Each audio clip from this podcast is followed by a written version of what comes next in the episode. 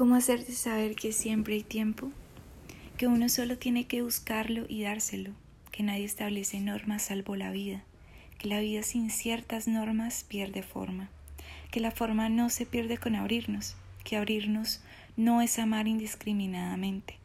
que no está prohibido amar, que también se puede odiar. ¿Cómo hacerte saber que nadie establece normas salvo la vida? Que el odio y el amor son afectos, que la agresión porque sí hiere mucho, que las heridas se cierran, que las puertas no deben cerrarse, que la mayor puerta es el afecto, que los afectos nos definen, que definirse no es remar contra la corriente, que no cuanto más fuerte se hace el trazo, más se dibuja, que buscar un equilibrio no implica ser tibio, que negar palabras implica abrir distancias, que encontrarse es muy hermoso, que el sexo forma parte de lo hermoso de la vida, que la vida parte del sexo, que el porqué de los niños tiene un porqué, que querer saber de alguien no solo es curiosidad, que querer saber todo de todos es curiosidad malsana, que nunca está de más agradecer, que la autodeterminación no es hacer las cosas solo, que nadie quiere estar solo, que para no estar solo hay que dar, que para dar debimos recibir antes,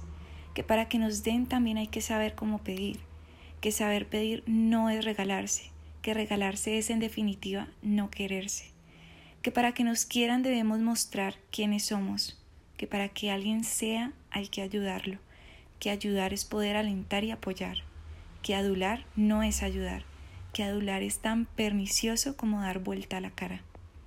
que las cosas cara a cara son honestas, que nadie es honesto porque no roba, que el que roba no es ladrón por placer, que cuando no hay placer en hacer las cosas, no se está viviendo, que para sentir la vida no hay que olvidarse que existe la muerte, que se puede estar muerto en vida, que se siente con el cuerpo y la mente, que con los oídos se escucha, que cuesta ser sensible y no herirse, que herirse no es desangrarse, que para no ser heridos levantamos muros, que quien siembra muros no recoge nada, que casi todos somos albañiles de muros, que sería mucho mejor construir puentes, que sobre ellos se va a la otra orilla y también se vuelve. Que volver, que volver no implica retroceder, que retroceder puede ser también avanzar, que no por mucho avanzar se amanece más cerca del sol. ¿Cómo hacerte saber que nadie establece normas salvo la vida? Mario Benedetti.